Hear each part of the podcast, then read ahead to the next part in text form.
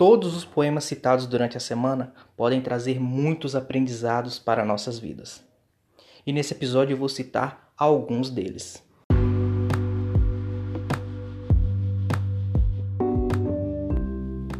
Um primeiro aprendizado é o de seguir em frente sem medo, sem medo dos obstáculos, porque eles são frequentes e necessários para o nosso crescimento.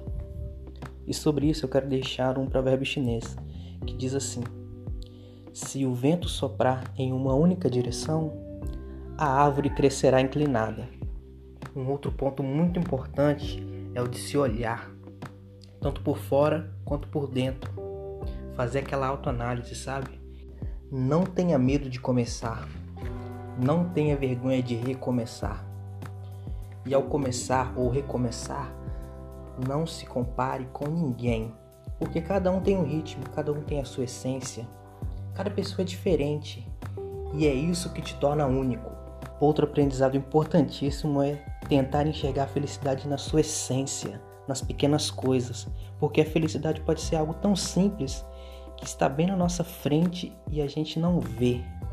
Então vamos nos atentar às pequenas coisas. O penúltimo aprendizado que eu trago aqui é: liberte o seu artista interior.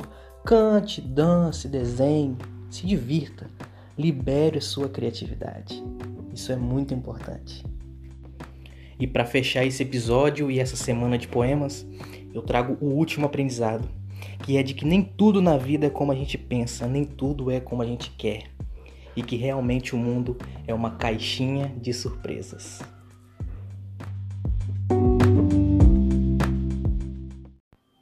Antes de ir, eu quero te agradecer por você ter me ouvido principalmente a você que me ouviu durante toda essa semana.